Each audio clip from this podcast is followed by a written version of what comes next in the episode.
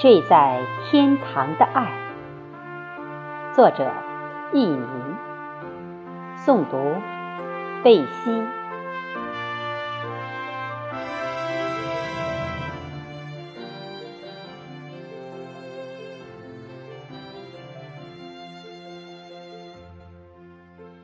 一天，父亲开口跟我要钱了。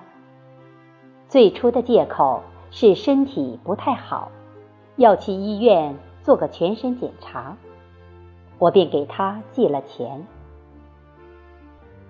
没想到时间不长，他又来了电话，说想买个电动三轮车。我犹豫了一下，他好像听出我的迟疑，说。你给我出一半，我自己出一半，把家里羊卖了，我的心就软了下来。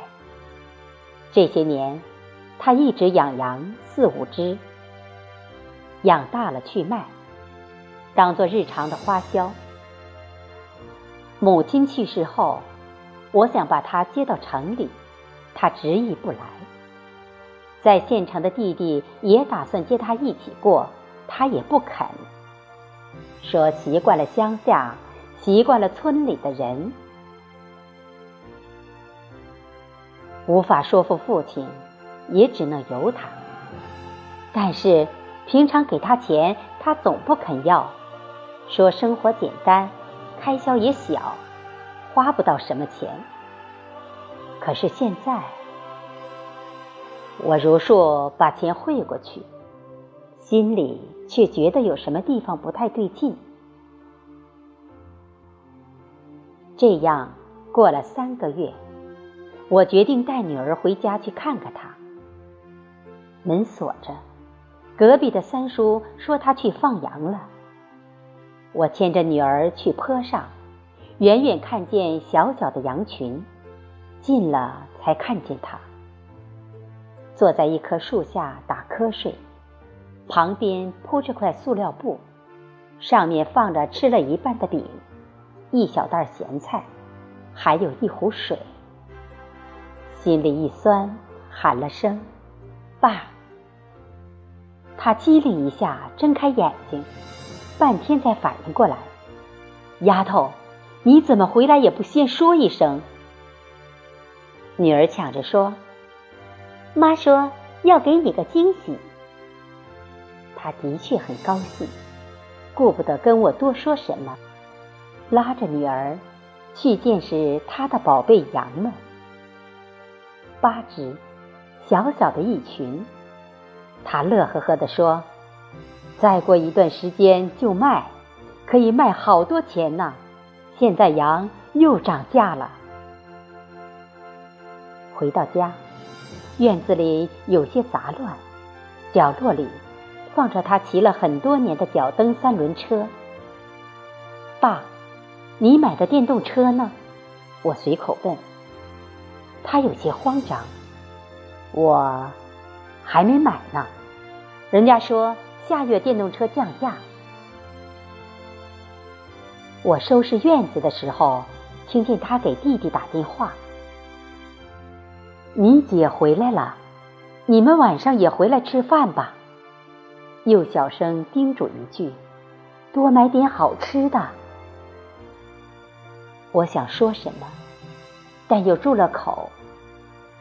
那些年，心里始终介意父母的偏心。因为年少的嫉妒，我对弟弟刻意疏远了。后来赌气般的考上了一所好大学，终于扬眉吐气的离开了家。大学毕业后。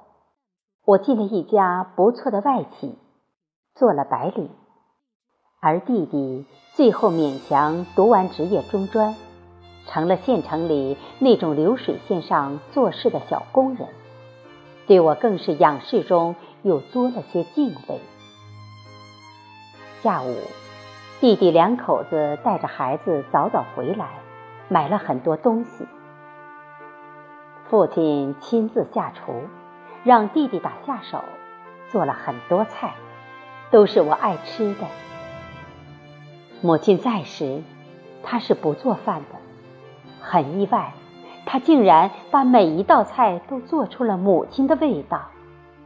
吃着吃着，我几乎流下泪来。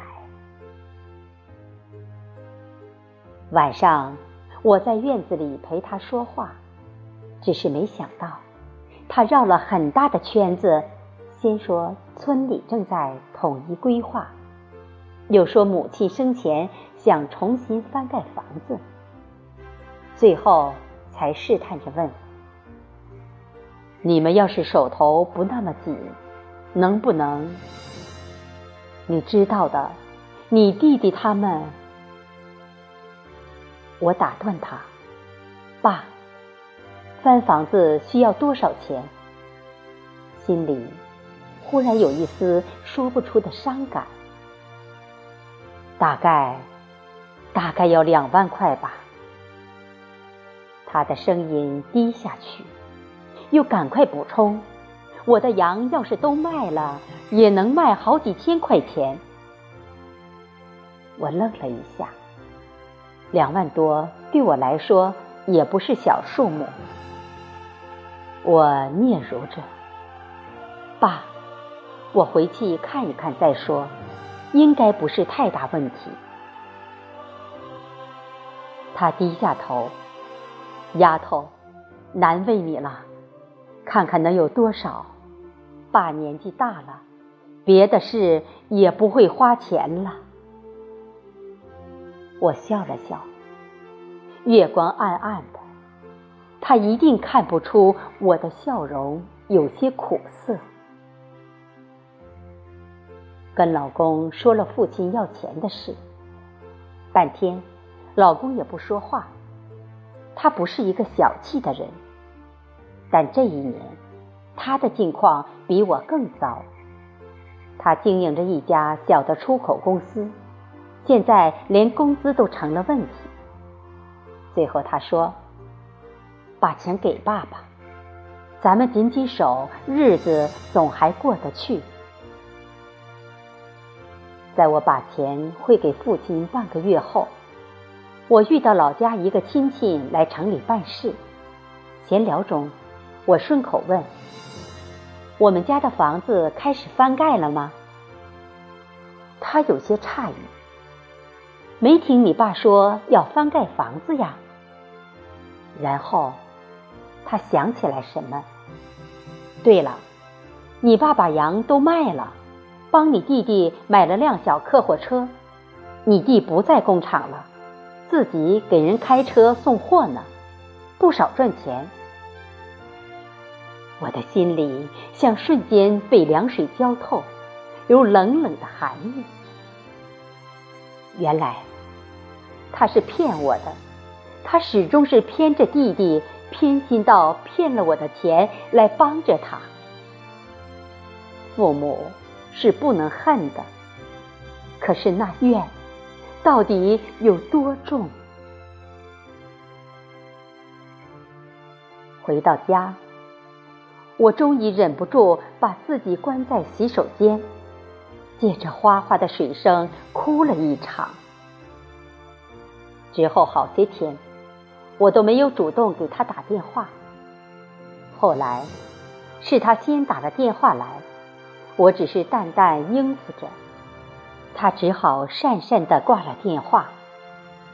但是，我没有想到，那竟然是我最后一次听到他的声音。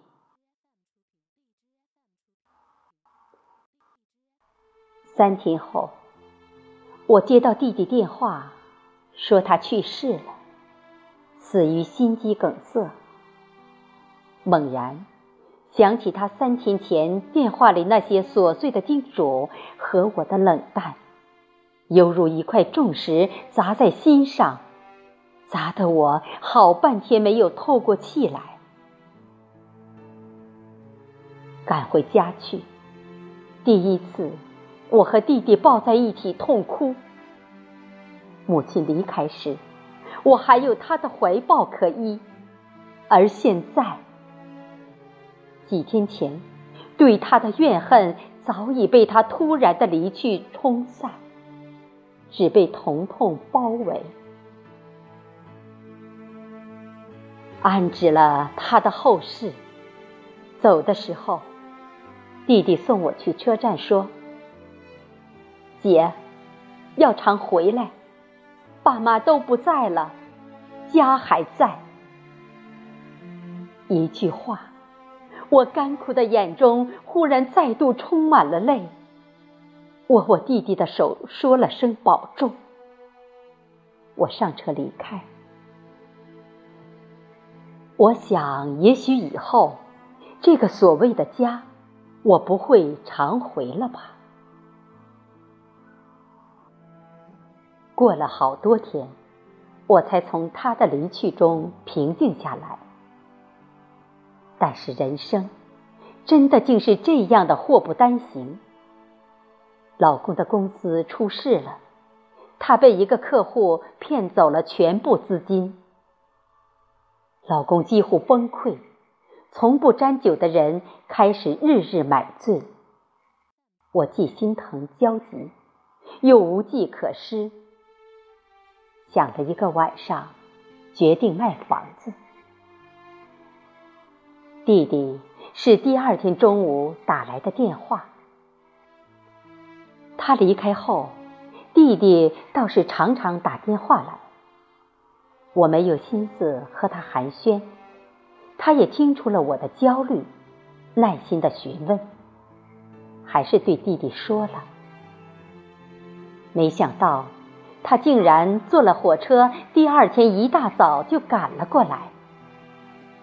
进门什么都不说，从怀里掏出报纸包着的一沓钱来。姐，这是五万块，不多，先拿着应急。我吃惊不已，你哪来的钱？这几个月开车拉货赚了一部分，用房子抵押贷了三万。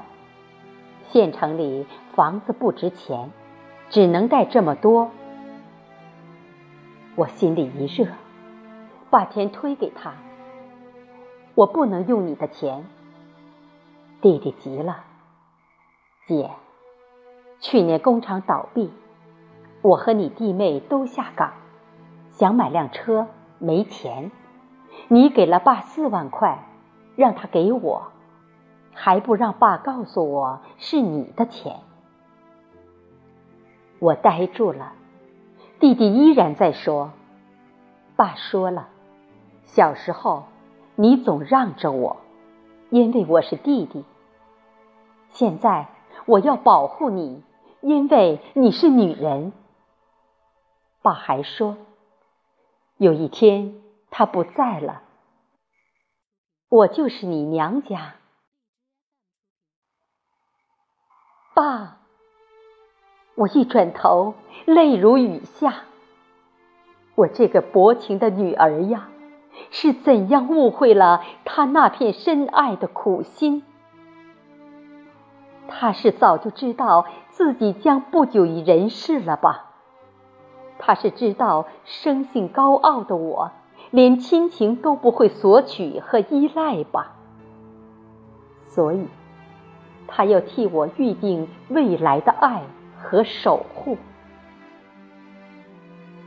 当初，他开口跟我要钱，心里该是怎样的为难，要鼓起多大的勇气，但是，他还是要那么做。只是为了让他离开后，我还有亲人的爱可以依赖。原来，他最爱的孩子还是我呀！我转过身抱住弟弟，什么都没有说，只是紧紧抱住。我想此刻睡在天堂的他，一定是安心了。